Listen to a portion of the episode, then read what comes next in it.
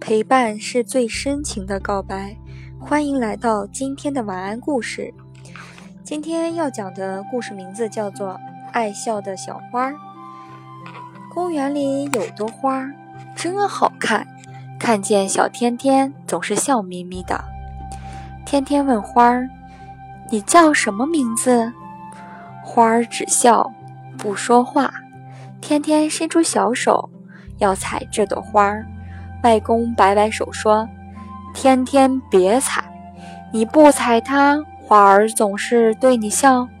你一采下来，花儿就哭了。”天天不想看到小花对他哭，天天没有采。